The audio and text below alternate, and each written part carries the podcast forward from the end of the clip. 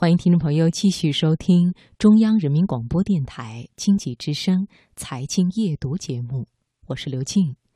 接下来呢是今晚我推荐，请出我们的责任编辑小月。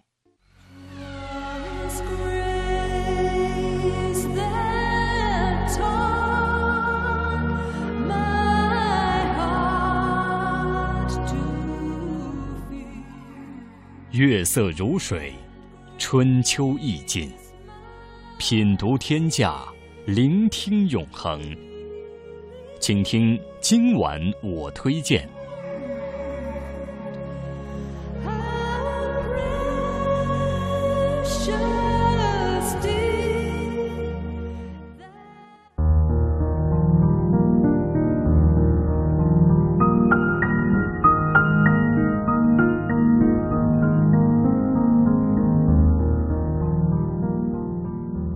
在生活中，我们都会产生各种各样的情绪：愉悦的时候心境开朗，生气的时候怒火中烧，焦虑的时候辗转反侧，悲伤的时候痛哭流涕。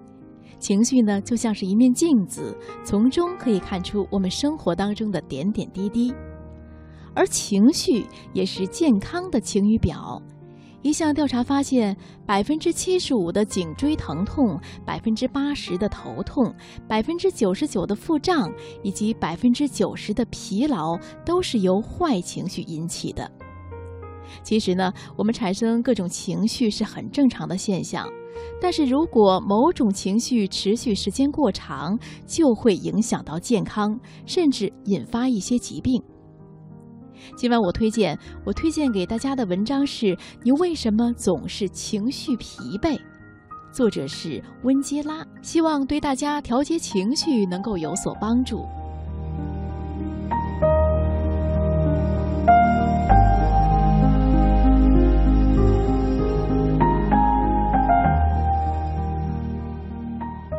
前段时间，我一直觉得很疲惫，总觉得有很多事要做。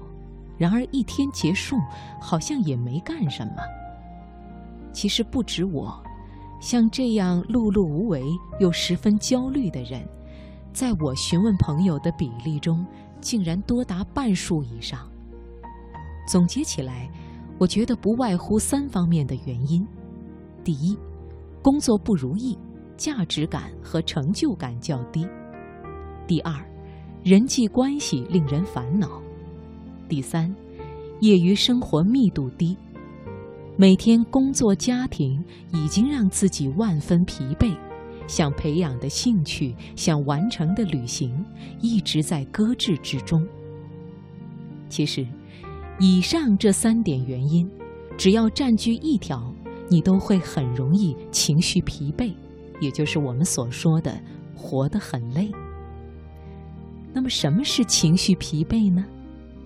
情绪疲惫，是指情感在动力性、机动性、强度、紧张度上存在着的对立状态。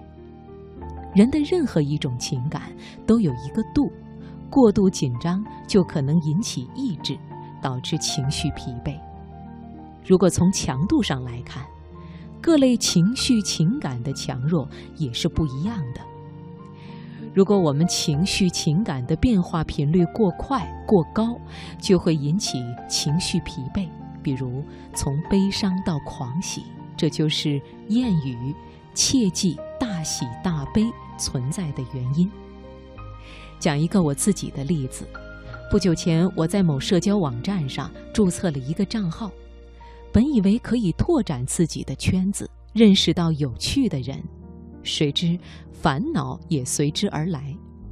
一是每天早上我都要花不少时间删除无聊的记录；二是要花时间和精力去评估别人，志趣是否相投，谈吐是否有修养，之后才能决定要不要让他通过申请；三是为了维持在陌生人圈子里的形象，我说话。发朋友圈都要经过多次思考，最终决定选择沉默。